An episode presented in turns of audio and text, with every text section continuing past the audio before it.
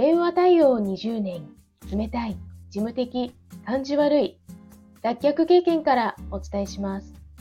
話し方、印象改善アドバイザー、ふみです。このチャンネルでは、話し方や印象改善のコツ、また日々の学びをアウトプットしています。今日のテーマは、喉が枯れてきたらです。話し方のお悩みですぐに喉が枯れてしまうというものがあります。喉が枯れる原因と対策を3つお伝えします。原因1、ストレス。2、胸で呼吸、胸式呼吸。3、喋りすぎ、大声の出しすぎによる喉の炎症。喉の奥の上、上咽頭を響かせるため、使いすぎて炎症が起きます。対策1、ストレスをためない。2、お腹から声を出す。まずは意識から少しずつ。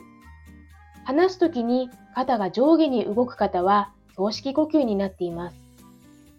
3、対処療法としてうがいで炎症を抑える。いかがでしょうか？参考になれば嬉しいです。それではまた。